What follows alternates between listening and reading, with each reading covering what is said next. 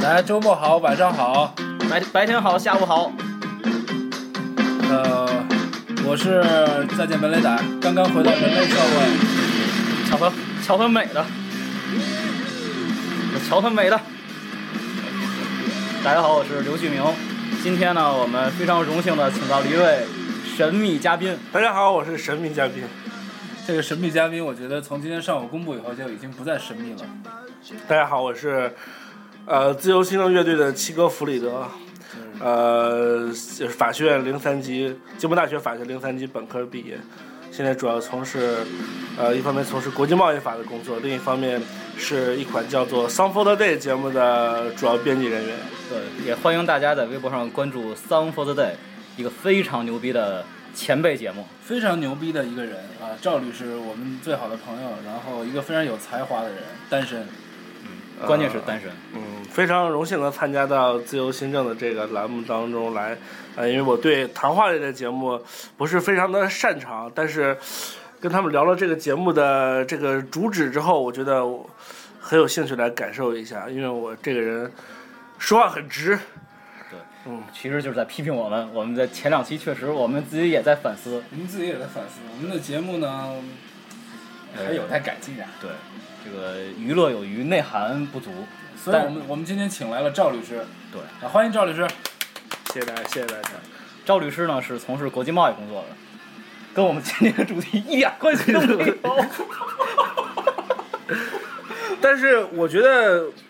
这个是吧？那个今天我这个人跟这个今天这个主题还对是对对有有关系的。赵律师呢，他首先啊，我怎么，如果你要用两个字定义他，就是一个好人，对，然后今天我们的主题呢就是作为一个好人真的好难。真的好难。对，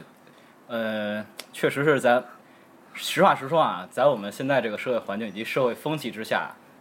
如果你缺乏一定的自我保护意识以及自我保护能力的话，做好事儿真的不见得能得到好报。呃，这个扶老太太过马路是吧？现在扶老太太过马路成炫富了，你可能被讹。这个捡个手机，有可能让人觉得你是小偷。送个孕妇回家，呃，命运就更是悲惨了。所以呢，今天我们呢也是想从法律的角度跟大家说说，就是怎么才能做好事儿的同时保护好自己，让好人呢一生平安，让好人呢也一生不吃亏。这就是我们今天的主题。对嗯，咱们先问问这个这个咱们的神秘不已经不神秘的嘉宾，齐先生，你先说说吧，你对这个节目的看法，你想到了什么？我觉得这个，首先我想问，就是在座这两位主播的这个，我们做好事儿，这个是应不应该提倡的一个好这事儿？个我们基本还是很主流的节目。就另外一个，我从内心来说啊，我自己也说也是提倡，确实我觉得应该是提倡。啊，你大家你觉得说这个做好事儿这种事儿，应该是发自内心的一种行为呢，还是说是应该他应该呃有一需要有一些条条框框的东西来呃约束他、限制他呢？其实对我来说啊，做好事儿更多的是一种条件反射，或者说就是说，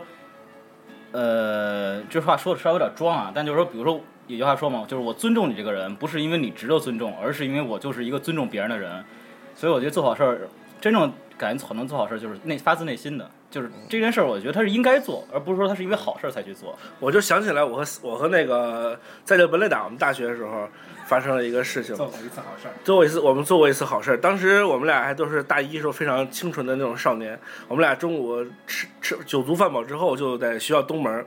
看着有一个老大爷自己搬一个足球门儿，北门儿在北学校北门儿看着自己操场旁边帮自己自己搬一个足 球门儿。当时是教职工运动会，球门儿，然后就是足球门儿，你知道。然后后来他试图把那个球门放在自己自对行车上，他对他拿自行车从运动哦带着场走驮着那个门儿要搬到学校南门儿的那个那个宁远楼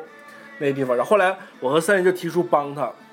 帮他完之后，然后怎么没嗯给我着们？俩累死。我俩就把，就相当于也没拿自行车，我俩抬着球门从学校北门一直转到南门。后来老头临走时候跟我俩说一句话，说嗯你们叫什么名字啊？然后我们就留名，他肯定也都不都，叫他就那么一听也，就也就这么一听，他说红领巾说我其实是很牛逼的人，我是他妈的那个以曾经前任的那个什么那个反正管找工作推荐，就是那个找找工作就业就就业就业指导中心的主任对那种。等你俩毕业的时候找工作那个需要的时候可以来找我，就那么一说。我们俩就帮他搬了球门儿，但搬了我们俩感觉很高兴，刚虽然搬给我累得要死。对，但是你说毕业之后谁找他？说说不定他都挂了那种之类的怎。么能这么说呢？对对，但是我们俩就发自内心的非常高兴，这我觉得这是一种非对常那就是种你做好事你的帮。他做成了一件他不可能完成的事情，然后对并且对帮他节省了体力。但实际上我觉得就是这件事还是你们做好事还是有好报，起码在心理上，就你起码做完这好事不凹槽，对自己心里是神清气爽的。对，但所以是说现在我觉得做好事这个事情本来可能主要主要是寻求就是一种内心的一种，就比如说我上初中的时候，那时候我们那时候中考嘛，特别流行一项运动嗯叫什么叫吸氧，你吸过吗？我靠，嗯 北京没什么养，就是特别流行吸氧，就是说，尤其我们那些学习比较好的这些嗯学生，就是说，就怕到时候考场上发挥发挥失常，比如说晕晕菜了那种之类的。我爸医院他们正好有氧舱，嗯然后我那时候就中考之前经常上我爸医院去吸氧，听上去非常科技，就就是在氧舱里边拿一拿一那些啊那种吸。然后我就是当时当时从小我我我这人比较封建迷信那种之嗯类的，然后呃我我去我爸医院那个路路底下就是有各种有那种，他是在那个。哈尔滨有哈尔滨的听众，大家可能有那个丘陵公司下边地下商城那马路，我到我这人不分东南西北，他东南西北各有一个乞丐，要钱，然后我就嗯丐帮果然厉然后害我然后我我爸的单位就在北口出来，再走五百米，嗯我每次都都不分东南西北绕，这四个乞丐到时候每次去，我我都得给五毛钱。就我觉得就是，然后比如说感觉像，然后就是说，打游戏如果通关如果遇到老太太过马路什么的，我也服。我就觉得说这种事情，我如果做了这好事儿的话，会给我带来好运气。我内心会觉得，就是说我起码不会遭遭到别人的那种，就是说属于世间的那种鄙视。鄙视，就是说或者是有人东西积了积了多就。像就像基勒德，更更就更多的是寻求现内心的内心的这么一种安慰。但是现嗯在现在好多事儿，真是好多人真是，这叫什么呀？五行缺德，命命里欠揍。对真是我，我刚工作的时候，那时候工作在王府井，每次每天坐地铁。开始你们那时候很少坐地铁，上学的时候，然后就有一个人成天第一次有人拿一个小人儿，就你知道就木质的小人儿嗯，然后他拿一牌子上说我是聋哑人，啊这是我自己做的。我第一次的时候看的时候，我觉得哎呦真可怜那种之类的买了一百。个我我我买了两个，就第二天坐地铁的时候他还卖，然后你又买了一号线卖，二号线卖，后来五号线卖，十号线呃连锁了连锁全卖。后来我怎么办？那时候我我不我不可能有钱到那种，我说我全买了那种事，但是确实很可怜，我只能说我买过了，啊就这种情况。这全都买。他星巴克跟他说你买月饼吧，你买买一堆，觉得特好吃。我不是这个，但就是但其实内听心着的好内心的安内心内心的安慰嘛。嗯但实际上就是你，即使是像这个被这个所谓假聋哑人骗一下，只要你损失的真是小钱，对但有些事儿，他不会反过来攻击你。对，有些事儿真是损失，一是大钱，二一个心你会真是毁三观的一些事儿。对，你像就是这个，咱小时候看过一电影《离开雷锋的日子嗯，哎，这个好我心我办坏我事我儿特别特别喜欢，乔安山好心好心办坏事儿的典典范。》，当就就那个那个电影的高潮桥段，不就是乔安山救了一老太太，然后老太太在她。当时她还比较主流电影，是老太太在她那个些邪恶的儿女的这个指使下，嗯说是这个乔安山撞。那现在像彭宇那案件，就是老太太自己，对吧？对我就是你那什么的，嗯实际上，像彭宇那案件最后判的，彭宇也是，当时是法院判的什么呢？就是因为确实双方举证都举不了那种完全的证据，证据差不多，法院呢居然是按照公平责任判的。嗯一般咱说公平责任是很好很少用到的一种规则原则嘛。嗯，当时侵权责任法已经颁布了，应该呃，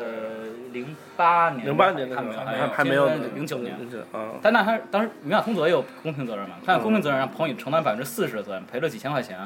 后来这案子上诉完之后，就是结果是和解了，但和解的肯定是你也不是可能一分钱不出，对对你吧也？得赔人钱。嗯，就是其实钱都是小事儿，但这些事儿尤其被媒体报道了、扩大之后，确实毁三观。对对对，前两还有一个，其实还有类似的，就是在那个微博上还，我不知道大家看没看过啊，就是一个男的，他他微博，然后等于他连载了这个事儿，他在一个吃饭的时候点了一手机，点了一 iPhone，然后捡了 iPhone 之后呢，他就跟这个失主打电话，打电话说这个这个你来给我，就是你来找我来，我把这个 iPhone 还给你。嗯，结果来那个失主来的时候， 就把警察带来了。哦是吗？就说就说我怀疑你是偷我的 iPhone 的啊，嗯你你这个要来，实际你不是说要还给我，而是说你然后就是等于是你拿钱来，嗯拿钱我给你手机，结果就把这个失主把这个捡捡手机的人一顿训一顿审，是吗？审了，最后最后结果咋样啊？最后呢就事实也说清嗯哎，楚了，这让我想起来咱大学另外一个事儿。 我大学第一款手机是摩托罗拉 V V 八吧，还是多少来着？你什么？反正就是一个嗯六手六机，就是一翻个 罐手机。很贵，当时一千零八十，大学第一个手机。然后那时候有一天我们当时那个在这布雷达是我们学校知名的那个文就是文文艺青年文艺青年那种现在也。是我们当时学生会组织下午去那个残障儿童、智障儿童那个一个疗养院去慰问去，然后我们都是演出人员，上午上完课，下午就出发。然后中午的时候呢，就把这个我的手机就放在兜里边儿了，我们着急走，我就给了那个他我们同学叫那个一个现在做在茂中做种菜园的一个同学，让他帮我拿着，结果他就不小心他就忘了把这个装手机的兜子就放在海报栏儿了。然后我反当时也也没有什么危，也没也根本不怎么需要手机的东西。我们下午就慰问，结果这时候正慰问的演出的途中，突然我们一个同学接到一电话，是我打来的。这结果这手机其实就被人捡着了，捡着了就跟我们就就说说，哎，我捡你手机了。一女的说那个怎么办？我说我还你啊。然后当时我是也是很幼稚的青年嘛，然后我就觉得说肯定都是说这东西肯定就能，他说还肯定就能世界还我世界。充满爱嘛。对，肯定就还我那种人。我然后我就说了一个特别傻逼的理由，我说不好意思，我们现在正给残障儿童慰问演出呢，然后我晚上回去找你行不行？他说行，你就打个电话就行了。然后等我们回去，晚上五六点钟回去之后，我打那个手机号打了三年，打了三年是吗？打了三年，就我自己的手机号一直都关机，年轻年轻执着 非常执着。打了三年一直关，就就不还你了。你说那你说这事儿我有责任吗？你想你想通过这个事情说明什么？就就说明就是说，就说明这个人就是他如果想做好事儿就做到底。对做好事儿，你应该做到底。实际上，其实其实这确实是因为，呃，比如像咱说捡手机这个，你从民法来说啊，就是就是无因管理，无因对管吧？对对捡东西是无因管理没。有这个意义。实际上，无因管理呢，这么说我记印象特深刻，就是当年我们本科时候老民法老师给我们教讲课说，捡钱包，就说你以为捡钱包是捡的好是好事儿吗？他说不是，你捡钱包实际上是捡了一个义务，因为无因管理来说，无因管理人是有要需要承担这个管理义务的。保管义务是吧？但是前面这个，其实咱前面说我说那个捡 iPhone 那事儿，就那事儿呢，后来经过这个调查，就是也不太怪这个失主嗯，叫警察，为什么呢？他后来事情经过是这样，就是说这个捡失捡手机的人跟那失主说，就是你失主说让我回饭店去找你，他说别你别回饭店找我，这个我晚上还要出去，就是我还要去别的地方，你呢晚上十点到这个烟袋斜街哪个胡同口等我，啊，你说 这么这么小清新的地方，对，就是你说黑黑，你要你说你要是你，对吧？一个而且还是女生，你要说男生也就罢了，一个女生一个男的打电话跟你说十点到哪儿等我，我把手机给你，你说你怕不怕？也怕。你听上去很诡异。所以就是说就是，呃，咱说这个捡东西拾金不昧是好事儿，嗯，但是呢，你捡完东西之后，确实像这个这个齐齐爷说的，把好事做到底。如果你不做到底的话，就是你的责任。我当时丢完手机之后，仅过了三天，我就在诚信楼自习的时候，在书桌里捡了一款三星手机。 当天第二天就是圣诞节，嗯然后我就当时圣诞礼物是吗？不是哎呀，我就把手机还给那个是一个师姐了，就那个师姐当时就送了我一个杯子，说是圣诞节果然是有礼物那种。后来那个杯子被院超打碎了 不知道远超听没听这个。啊。哎呀，这我们现在来聊一聊，就是说怎么能用法律的方法来让这让做好事的人能够得到保护吧？大家有什么？难道说你比如你每次扶一个老太太过马路，你都要拿手机摄像头拍上去？其实我觉得在现在这个环境之下，这是必要的。包括就是证据取证是一件对非对常对，重包要括的事。开车的同学，我觉得有条件的话就弄一个那个行车行记车录记录仪仪。，那我觉得那是一个非常好的东西。这个确实就是现在，因为这个人心是不能相信的，咱们就只能相信技术。这个技术呢，确实因为技术上也不靠谱，显示屏夸了。我觉得，我觉得从这个东西，从这个角度而言哈，就是说，你如果取证取到位了，你保持这个习惯了，或者是这个整个的这个社会风气了，对，就是说，你想的做好事，是会留下一些证据，让你让你没法取讹人家的。久而久之，这会不会也形形成一种风气？以后也就不用取证了。但是我我我比较担心的就是这种风气的这种问题，因为我觉得我们还是说刚才这个《离开雷锋的日子》这个啊，我觉得这个电影现在想起来其实挺讽刺的。就当时组织大家看这个节目的时候，好像正好正好是雷锋诞辰多少周年吧？对，然后就是说那个组织大家拍这个电影，然后当时其实当时那种讹人，就是他这个电影为什么能拍得好呢？就像《集结号》他拍得好，不是说战争场面拍的好，是说他后来就是那个话题效应，话题那个效应，就是说去找他去找他之前那个去寻找那些尸骨，就是那些战友那些尸骨，那个情节特别好。离开雷锋日子最震撼观众，其实不是说雷锋这个死了这个事儿，而是说就是说。最后就是相当于说做好事儿没有得好报，这个观念在当时其实是一个非常非常新的这么一个观念。但是比较讽刺的就是说，到现在这个社会，传到现在可能过去十几年了，做好事儿这个这个传统变得越来越怎么说呢？就没好事儿没好心没好报，好心好报，然后等完被讹人这个事儿，反倒现在成为一个对对可以理解的可以理解对、对可以理解的一个常态话题了。对，那现在人都有一种比较防备的意识，就是说你做好事情，你为什么呀？就像我有时候坐火车回家的时候，下那个就是楼梯道，火车站楼梯道就很很长嘛，没有电梯，有的老大爷就抬很重的包，哎，我我没什么行李，我说我帮你抬吧，哎，他现在就会非常下意识地说，哎，不用不用你，我自己来就行。他可能就怕你是拿包那种之类给的他，拿跑了。拿跑了那种职业。所以现在每个人其实都有自己这样的一种保护的意识。所以我我比较保守来看，所以我觉得大家现在首先还是要先保护好自己，嗯其实就是说做好事儿是一件力所能及的事情。对对对，你你自己都整整不好，就像森爷老他妈给别人介绍女朋友，你自己你自己单你自己个人问题都没解解决好，你给别人介绍什么女朋友啊，对吧？首先要把管理好自己的生活，然后再再去做一些力所能及的好事，这是首先必要。就不要说你做不到，那是你要就是就为了做好事那种，这这种我们其实是不提倡的，要做力所能及。你觉得我说的有没有道理？我觉得那就那就那怎么怎么着？你每次，比如你见着一老太太过不了马路，你去扶吗？还是你先拿着手机打开，然后先拍她一下，说两道，然后再过去扶她？我会我会去扶，你会去扶？但是我其这实这可能是一种下意识的反应。对啊，这有时候是下意识的呀。那你但怎是么你说保证就你是能被保护？你跟旁边人说一声，哎，哎我要去扶她了。但你要这么说，你换个角度想啊，你比如说你如果你是法官的话，啊，现在一个法官，因为法官对这件事儿他是没有预设前提的，他也不允许有预设预设前提，对吧？来了一老太太说：“小伙子把我撞了，撞了之后送我去医院了，他现在不赔不赔医药费。”那小伙子说：“我没撞你，我是办好事儿的。嗯”你作为法官来说，也挺那什么呀，对吧？就是你说我信谁？如果这事儿没有预设前提的话，对对如果你没有证据的话，对，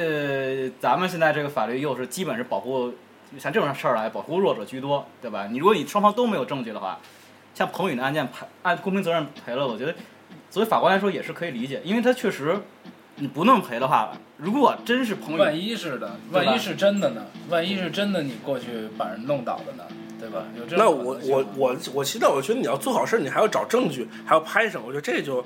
就是你觉得有因为好事儿，你你你要去做的好事儿，本来就是可能是处于一种危机状态之下的。嗯，你不是说你老太太过一两一万米的马路，你去你要去扶，能够一万米 的你然后你你啊等你等先过两千米了，你说拍一下，然后说我我我要去帮她扶剩余的八千米，那种你没有这个时间，她可能就过个二十米的马路，对吧？可能就是几秒钟的时间，都是这样的一个但是事情。就是我也觉得是悲哀，对吧？这个从社会风气来讲是悲哀，但是呢，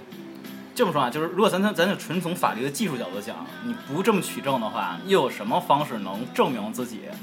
是真的是做好事儿呢？而证不是人呗，那就只能证人了。就是说，大家都对这种事情积极一点。你比如说，我见着一个嗯人，他是过去做好事的，他被讹了，对，就周围如果有人那我看到的就去话，给可她能作有的证呗人去作证这对种。证人证言还是有效，对的但是就有些可能，这可能需要一些行政机关，它也需要有一些比较配套的一些设施，比如说你可能有些监天网控、电对嗯电动那种之类的那对种，对对对，这种配套的那种来形成这种因。为保护自己取证是还是哎必其实这个必不可少的。你不觉得这很讽刺？就说这本来就是是一个很道德层面的一个东西，现在你其实对对反而需要有很多东西来来辅助它。现在是这样，就是咱们俩，这咱就说道德沦丧，沦丧什么叫道德沦丧？我觉得嗯，就是咱们说法律是道德的底线嘛。现在道德的事儿用法律解决了，说明就是道德已经沦丧到不能再沦丧的地步了。对，如果法律还接不住道德的这根底线的话，那这就崩溃了。社会就崩溃了。对啊，你像那我觉得很有很可能出，如果这么下去，就会出现一个什么情况？就比如说有个人被就被车撞了，在大街上躺着了，那车跑了，大那人可能就在大街上躺着，根本就没有人没有人愿意现在很救，多就是这样。很多就是这样，现在就没现有在人救。现在我觉得相对来说可行的就是，比如我看这个事儿了，我打个幺二零，打个幺二零，我留个假电话、假名字，对吧？然后我就走了，我对啊也心里头安上哎对，了。就是说，但你其实你要从本质来说的话，你每个人没有，除非比如说我们是医务人员，或者是我们是警务人员，或者那种但是之类承的，担一定义务，有一定义务的，否则你普通人来说，你本身没有没有这种义务哎。，你说我有一个难道就难道需要我们来压制内心的这样一种这我有种一个想法，你说，呃，咱们以前中国啊是这个熟人社会，以前不论是中国啊，就各个国家都是熟古代都是熟人社会。现在呢，就从这启蒙运动之后，包括现在就咱们这套新的这种现代所谓现代的法治理念，强调的是这个个人，对吧？强调个人主义，强调对个人的尊重、个人的隐私的保护，对吧？你个人自由。实际上，这种个人自由，这种它就就是叫原子社会嘛，就是人都是绝绝独立的。对，而这个相互帮助这个呢，反倒是成为一种是相对来说是例外的事儿，对吧？一般人来说是我的事儿我自己解决就好了，对吧？我该履行什么职责，该享有什么权利，就我自己就可以了。相互帮助是个例外，因为你看像无因管理在法律上来说也是一个例外行为，因为从无因管理从法律上解释来说，它是本质上是一种侵权行为，对吧？它只不过是构成了无因管理之后，它有一种违法阻却。那就说现在在法律上，实际上它是鼓励这种人情相对咱所谓引号的人情冷漠，就是我的事儿我来管，啊你的事儿你来管。嗯所以我就说，就是确实像你刚才说的，就是如果把这个事儿本来是个道德层面的事儿，到法律这儿，在或者说在法律这个上面相互帮忙这件事儿，毫无道德可言，对吧，它就是一个技术上的这个最底线的保护了。嗯甚至说法律，从某种程度来说，它不鼓励你去做好事儿，因为你做好事儿本质上来说也是是也是等于是在干涉别人。嗯所以我就说，呃，确实是从法律角度来，我觉得法律很难解，就是从根本上解决这解决个。这个问题，它可能就是一个很无形的一个东西。对，尤其你比如说现在这个社会很功利，这种大家怎么说，其实很本质都是自顾自吧那种的这种之类，就是说，嗯，有谁能就是不，其就是说自己内心其实也都是不太愿意去去帮去帮助别还人是那种，嫌麻烦。嫌麻烦，觉得麻烦的就事情是哎，咱多多一事不如少一事呗咱。说说，咱你有没有那种就是本来可以干好事儿，但是嫌麻烦不干了？那太多了，那挺多的其实。你觉得其实你每天走在路上就你就觉得很多人其实是需要帮助的，比如有的人在那儿问路，有的时候你明看着他拿一地图找路，根本找不着路，但是我急着去上班，我就懒得。对我就是我，这人可能长得比较面善，就是成天的我我无论去哪个城市旅游，都有人问我路，而我但 还问路不会对你有任何的其他的想法，就是对你有没有碰到人，比如摔着了或者需要帮助的？咱俩有一次大学的时候，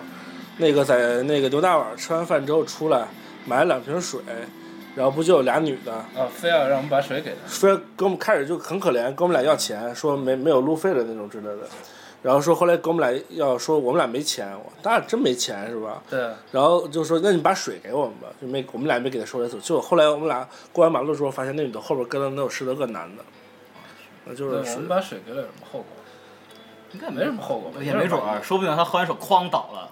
对吧？你水里有东西。我在哈尔滨那时候上学的时候还帮过那个人，就是说我需要打打个电话那种之类的，啊，几块钱打个电话。对后来我我我经常遇到这我种，就领他去电话亭打借我手机打个个电电话，我就就那说我就给他打，这倒没什么，需都要是打那的呃是那啊是有一次也是，我也是这样，就是一下车之后，一人管我接电话，然后，然后我愣一下嘛，因为在大望路上，你想大望路那块儿有人管我接电话，一般来说不太。然后后来他我一说，哎我说你这中文说怎么那样？以为是口音呢，后来一听是一外国人，嗯， 我一看是外国人，啊那那接你了。嗯，就咱们现在说的好像都是说，就是说怎么说呢，就是做好事儿这个事情，呃，咱们刚才谈的问题就说一个问题，做好事首先一方面它的后果有可能被人讹，但它还有一个前提就是我们现在都不分清，分不清有有的人就是利用你做好事这个心理，他其实是行骗，对，所以这让我们做好事这个事情变得更难了。我觉得反正还是要树立一个观念，就是做好事儿吧，它是有成本。对，对，做好事儿它确实是有成，而且它是有呃，它是有门槛儿的。嗯嗯，它不是说你凭着一颗善良的心就能完成这每件件事事。都有它的。所以我还是有坚持说点，做好事一定要力所能及，就是不要说觉得做好事这个事情好，就像好像说一个像小学那种家这个学校给学生布置那种暑假作业，说让你做一个好事儿什么那种，最后交上来的答案五花八门儿那种之类的，就是说根本根本就拯本来就拯救了一场森林大火。对，根本就不根本就不可能是你完成的事情，就是就是从做好事情，首先是力所能及，从点滴做起。对吧？你像陈光标那种，他如果真的是非常有钱，他愿意做好事的话，就是力所能 及，他就是力所能及。比如说像那个那个体操奥运冠军，那叫那个就是世界冠军叫什么来着？呃，就是后在卖艺的那个，哦他后来就陈国标给他找了一工作嘛，张什么武？啊，对张什么武，对，然后张尚找武张张尚但是武我给他没有，他没有，没有，没有，还在地铁里倒立呢先。先给他找了一工作，后来他不干了，然后他就又去卖了。哦张那尚武前段时间还在雍和宫地铁见他呢，是吗就还在那儿倒立呢。对，啊就还有道理呢，就确实这那这就是陈光标他自己能力所能及，那我们现在能力所能及的什么事情？就哎可你别说，咱一说力所能及的，啊前两天看一案子，呃，喂小动物，喂野猫是力所能及的吧？ 嗯，喂野猫也容易喂出事儿来。然后呢，前野猫把它咬了，对，就是一老太太就天天来去那个喂那个野猫，然后呢，野猫把这个邻居家的，就是小区里别人家的狗给挠伤了，然后这狗主人就告这老太太说这个野猫啊是是你饲是养你喂的啊，咱们侵权责任法不是就是你动物侵权是无过错责任嘛，啊对吧？就是如果我养的动物或管理的动物嗯对伤害了，就是我要赔偿赔偿嘛。法院呢，一审是判了这个老太太是赔了一部分，但是主人怎么认定啊？就我每天喂一下，对，就所成以了就主人了。就这就是也当时引起了一些争议嘛，啊就这是金毛大学女生都要承担共同责任。对对，就就是你说，就是有时候说这个法律吧，有些问题你解决不清楚吧，还让人真是觉得挺挺无奈。就是你说喂小动物，它是个善这个善良之举，但同时你作为狗的主人呢，呃，如果说这真是只野猫，你就认了。对吧？他他又能看找到这个天天喂这个猫的人，哎，这案子有点匪夷所思。这是他是怎么界定老太太？我觉得这狗的主人也挺鸡贼的。非常低级的。这他是什么？就是说，一是老太太，一是他天天定时喂投食，嗯因为你养动物吧，不只是圈养，你还有散养这么一说，对吧？嗯对你谁说猫不能散养，对吧？对你你你天天投食，然后你还能肯定是被人你还能看着了就你还看能觉得体他俩证觉得他俩有有一个关系持续性的行为。对吧对对对，而且这这老太太叫这猫呢，猫 还答应，对吧？就是你这是莫名其从妙从从外观上来说，它确实也可以是构成饲养，是这个就有点人与自然的关系了。 那老太太太冤了，有点儿。是挺难。这让我想起来有一部电影，前去年前前有去叫什么《人猿星球》吧？那个，那那猩猩不是就是人人养的吗？那种给的那种，后来就是特牛逼，然后到森林里边，最后还是回森林了嘛，然后把他们那个美国那个战队打的他们都不行了。没看过，没哦看过，啊快叫啊星星球崛起，啊！对，我哎青牛崛快起，没青看过 牛崛起有好多好多有好多版本，好多版，对，那是一个非常经典的科对，幻。那你这猴那猴子那个猩猩就是相当于是这猿就是人类自己养了，最后我觉得你养大型犬，你你的犬咬了别人，你承担责任也就算了。这种嗯野猫的这野种，猫这种也也也，但是承担责怎任么说呢？就是最后赔了多少？呃大概那金就额几百块钱啊？那就是因为什么呢？就是呃，就是人投食喂养野猫这个这个事儿吧，实际上它也是，就是你这个行为是实际上是干扰了自然的正常运转。啊什么意思？就是你在啊这个、对吧？野猫嘛，那就应该是没有人去喂养那啊的。你你喂养了，实际上你是改变了这个猫的性质了。对对对对，就是你找得着，本来是你找得着吃的你就活，你找不着你就饿死。那你要这么说，熊猫全都应该被饿死。熊猫是一可爱个嘛熊猫是一个很扯的，那你们成都人全都干扰自然生活， 熊猫是全国人把它定为国宝珍稀动物。哎呀，行，那我们来总结一下今天的这个活这个节目吧，就是我们今天聊的，实际上，我觉得咱们还是想寻寻求一个一个途径来保护这个好人，是吧？哎，反正我觉得今今儿这个聊的主题呢，跟咱第一期斯诺登有点像，就是这种主题啊，是注定聊不出什么确定的结果。结果实际上呢，聊这种主题更多的是反映了这个谈话的人自己的内心，以及听众你自己怎么看待这件事儿。嗯你怎么看待这件事儿，你就是什么样的人。对，我觉得我们可能寻求不了什么法，但是也能让一些想做好事儿的一些人，就是说有一些注意的一些东西。首先，我们我们我们是我们是提倡做好事儿的，觉得它是一个怎么说呢，让这做不少个好事儿。让这个社会其其赵赵律师大学的时候没事儿就献血去，献了很多次血。对我大学第一次本来要去崇文门钱柜录伴奏的，就伴奏没录成，献了四百毫升血。然后再见布雷达大学也献了那个四百毫升，然后本来献二百，然后人说献二百和献四百，他非得傻逼问人家说二百和四百有什么区别？我没问什么区别人人人人说没区别，然后我我没然后他又问献了四百他，说虽然献完之后觉得再见布雷达整个人小了一圈儿，哎这反正就是还是归根结底说吧，就是做好事儿呢，呃，表现做好做好事儿是有门槛儿，它是一种权利，或者说它是一种特权。嗯，对吧？你想做好事儿，不是每个人都能做好事儿的。对你得有这个第一是有这个能力，第二是有这个准备。这个准备呢是精神上的准备、物质上的准备、法律上的准备，都得做准备齐了。嗯，但是呢，同时我们也觉得那些就是在真正危机时刻能勇于不考虑那么多冲上去的人，是真正值得敬佩的人。对。但是我觉也是真得的可能法律它也不能包含生活的所有全部分，对对对，就有些可能真是有些好事做好事这些东西，它如果你非要拿法律来限定它来框它的话，那可能就是会有不同样的理解，但是可能会是法律之外的事情。对，实际上我觉得用用法律的事儿去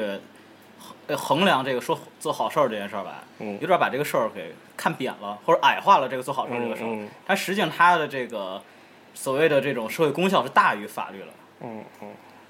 哎，其实我现在好多那种，他们都特瞧不起咱学法律的，就是说说咱说咱满嘴讲法律那种之类的。嗯你说你们法律能干什么？对，就能干能干嘛呀？但是后来有时候他们有问题的时候，就问说，就想就想知道这个事情用法律来怎么的。其实他们就是想寻求一种对自己比较有利的一种方式嘛。但是我们也只是说，就法律不可能永远对你有比较有利的那种方式嘛。